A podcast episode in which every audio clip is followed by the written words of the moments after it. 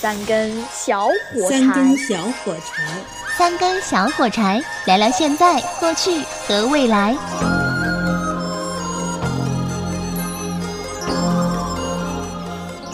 除了服装不一样以外，这种烟火气依然的保存在一个古城里面，这个在全国是不多见的。你车开过去，它都是慢慢的走，鸡都变得很慢了。这个城市它就让人觉得特别特别慢。变化比较多。为为什么你又把那个北方人不吃的东西给我们吃干什么呢？还没气场。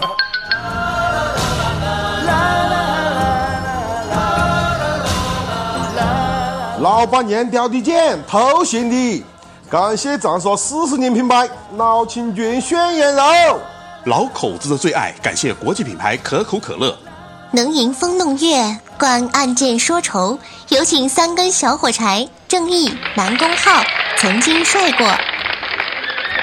杜甫墓也是很值得去看看，而且很冷门，但是呢，文化底蕴又非常的深厚。太有名了嘛，这个人。对啊，爱诗的人，或者说是但凡有一点点的这种有一点点文化的人，那应该都知道杜甫。那都我觉得来湖南的话，都应该去看一看，而且离长沙也很近，车开车也就是一个多小时的时间，对啊，很方便就可以去看到了啊。呃，应该说地图上可能也能搜到。其实，在湖南，呃，要说到冷门哈，我还要说一个冷门的地方，嗯，就是呃怀化的洪江市，我不知道你们听说过没有？洪江去过很多次，去过很多次。啊洪江市它有一个钱阳古城，啊，前阳古城，对对对对对，我我为什么要提这个地方呢？两点啊，第一个，我到了洪江市之后，我觉得整个的生活节奏都慢下来了，就是它这个城市啊，让人觉得很慢。呃，一个是当地人的可能生活节奏相对比较慢，第二一个呢，我觉得特别慢是到了那儿之后，我觉得一切东西都慢了。比如说啊，江水，它那呃有条江叫吴吴水，吴水江呢在城中间流过，这城边上流过，非常非常慢的水流，而且江水很平静，就整个人从江边走的时候，整个人都能够静下来。那你发现没有，这种江水流得缓慢的地方，那城市普遍都比较比较安静。对云南云南丽江也是嘛，啊那溪水好慢。对啊，整个生活节奏都慢了，所以有时候我觉得到洪江市去发几天呆真的是不错的。第二一个慢呢，我到了洪江去之后，因为有的时候还去去村里面去采访啊什么的，然后呢开着车去的时候，我们一般的如果说是路上面有这个鸡呀、嗯，车子开过去的，鸡是不是就跑了，或者甚至就飞走了？在洪江这个地方很奇怪，它那个鸡它不跑也不飞，它慢慢的走。呆若木鸡了。你车开过去，它都是慢慢的走，鸡都变得很慢了。这个城市它就让人觉得特别特别慢。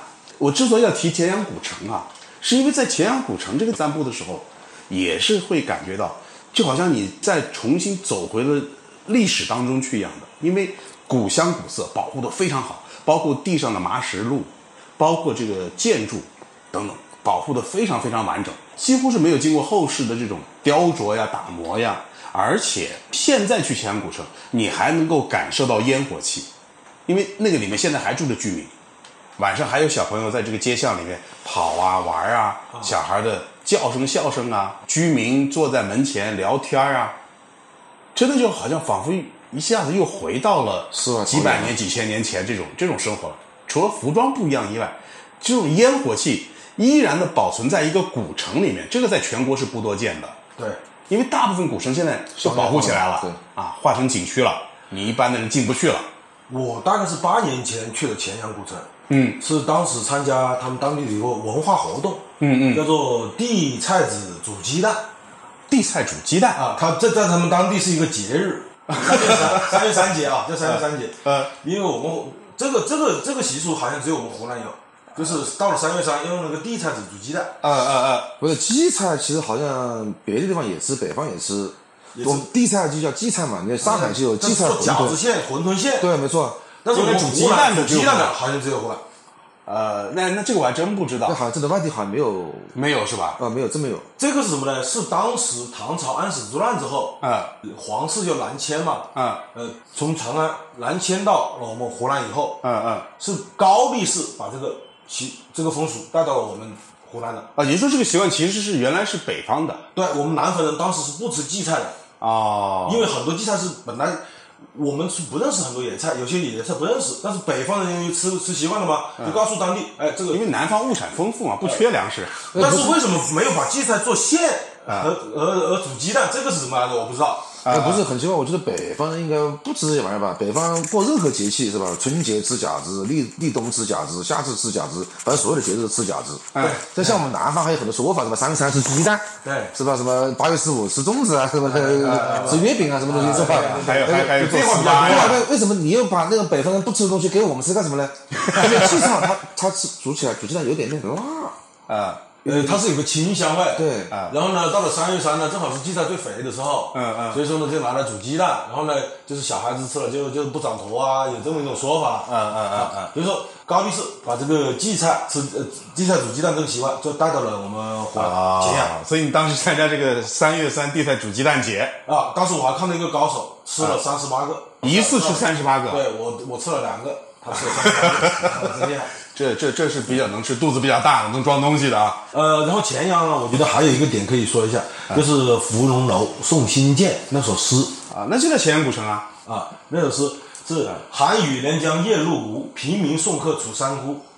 洛阳亲友如相问，一片冰心在玉壶。嗯但凡我们中华儿女，只要读过唐诗的，嗯，肯定都读过这一首。对啊对啊对啊，包括像冰心的名字就是从这来的呀。对，一片冰心在玉壶。其实区的话，我我不知道你注意没有，就是进洪江市，就是前城镇的时候，从下高速到进前城镇，它路边的路灯啊，路灯上面都会挂这些呃一个标志。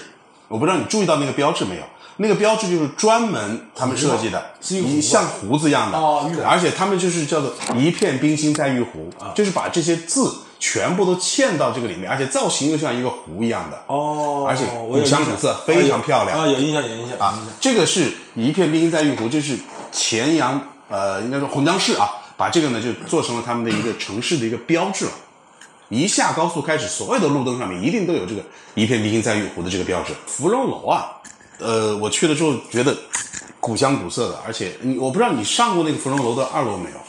我上过啊，也上过木楼梯嘛呃明清的文人的那个题诗，啊，对，它是旁边有一个，也有一个碑林，嗯，很多题题诗题词都在那里。芙蓉楼建在江边上嘛，正对着江。其实我说我看起来还有点像岳阳楼那意思这个芙蓉楼呢，其实在呃史学界是有争议的。啊。呃，还有另外有一个芙蓉楼是在镇江，江苏镇江。不是，这个不是说，我我一直认为的是芙蓉楼应该就是在乾阳，在，因为你想啊，呃，几几点，它首先诗里面其实就已经基本上说清楚了。呃，从第一首诗看是这样的，第一首诗它这个有一个寒雨连江夜入吴，是从楚地呃走向吴地嘛？对啊啊，坐着船进入吴地。对啊那不就要从吴水河走吗因为平民送客楚山孤嘛。嗯这个是说明是没没太大问题。嗯，但是第二首诗就就说明还有第二首诗吗？啊，因为芙蓉楼送辛渐它是两首，它第二首诗呢就提到了丹阳，丹阳城呢他就确实在镇江。两首诗它不是一个时间写的呀，呃，不他是到镇江再写第二首嘛。呃，对，那也就是说，这个新建他的好朋友新建，啊。两次来到了芙蓉楼，两次不同的，相隔 几百公里，呃，然后他送了两次，呃，王昌龄呢，诗人王昌龄呢，他确实是当过龙标尉，啊，龙标尉就是乾阳和洪江的古名古地名，就叫龙标。哦，那个地方叫龙标啊龙标位也就是说相当于是乾阳的这个县长，对，应该差不多是这个位置。他在龙标当当过八年的龙标尉，所以说那他送信件的就肯定是在乾阳了呀。呃，不，他的第二首送辛渐的这首词是这么写的：丹阳城南秋海阴，丹阳城北楚云深。这两句话两次提到了丹阳，而这个丹阳城就是在镇江。啊，镇江的丹阳，对，史学在在这一块呢是有争议的。呃，但是呢，我觉得不妨碍。为什么呢？毕竟我们这个诗家天子的王昌龄，在我们的这个乾阳待过八年。啊，对啊，而且他在他在乾阳待了八年，而且你说送信件，当然是在他自己的地方送信件呐、但是，他跑到他跑到跑到镇江去送干嘛呢？嗯，他离开龙标以后就回就回到了镇江。再回到镇江以后呢，他又送了一次信件。我们可以说他可能送了两次。对呀、对呀、他在他在咸阳送过一次嘛，然后古时候是送到那里去，知道吧？桃花潭水深千尺，是吧？不及往那边送我情，送起送好多往返次的，知道吧？所以我们这边是小时候的芙蓉楼，那边是长大了之后的芙蓉芙蓉楼，知道 吧？这么解释就通了，这么解释就通了。但这个我们这个解释有点牵强了。反复送嘛，是吧？我陪不过你过去嘛。不过确实呢，这个呃钱阳古城也好，芙蓉楼也好，真的非常的冷。因为我到那里去，我刚才说了嘛，古城里面现在还有居民在居住，但是游客是真不多的。钱阳城的游客远远比不上洪江，因为洪江呢，它是有一个古商城的一个街道，啊洪江区。啊，啊。洪江区保护的非常好。啊。第二个呢，洪江是我们抗战受降的一个纪念地，嗯，所以说它是两重身份。啊。就是洪江呢是非常火，呃，比较火爆的一个洪江区比较火啊。那么呢，我觉得，呃，各位听众，如果下次到了洪江的话，啊，不妨驱车半个小时到乾阳城去看一看，嗯嗯对可以登一登咱们的对。芙蓉楼。呃，一个是登芙蓉楼，再一个呢，乾阳古城的保护是非常好的，呃，而且它保护的好是有原因的。最初啊，乾阳古城啊，也就是他们的县治所在地是在这个乾城镇，后来呢，就把他们的这个县城的所在地呢迁到了安江，安江镇。迁到安江之后呢，这一片基本上就废弃了，纯的变成了一个镇。然后呢，老百姓在那居住啊什么的，也没有工业，什么都没有，政府什么的都是到了安江镇那边去了。好，然后后来呢，安江镇的这个发展越来越大了。安江镇可以说是在湖南应该算是至少是前三的一个大镇了，因为一个镇有十万人。而且，呃，袁隆平老爷子啊，曾经也是在安江工作过，安江农校嘛，哦在安江农校工作过，在那里呃发现的这个杂交水稻哦啊，，安江镇这个地方也是一个人杰地灵的地方，对。好，然后呢，前程就在这种大发展的过程当中，它正好又避开了，所以保护的非常好。呃，现在我们去到那里去，都还可以看到的都是原始风貌，原始最原始的风貌了，包括烟火气都没有变，现在居民都还有在里面居住的。连狗都有。啊，对，然后呢，还有就是，呃，解放前，戴笠曾经在那里设立过他的一个特务机构，哦，就是芙蓉楼冷冷到什么程度啊？我们去的时候，估计也就是两三个游客，甚至于他们可以做到在这个芙芙蓉楼的下面，应该叫旁边啊，嗯，呃，摆一个呃书案，书案上面摆上纸，摆上墨，游客可以在那里就是想想写字你就写就是了，基本上都没几个人去抢着去写，哦，那是真的是非常冷，没什么人。芙蓉楼，呃，钱阳古城是值得去看一看的。对我们上班也要错峰出行，避开人群。那我们出去旅游呢，也应该错峰出行，多对啊多去一下这种冷门景点。对啊，对啊，对啊，非常有意义。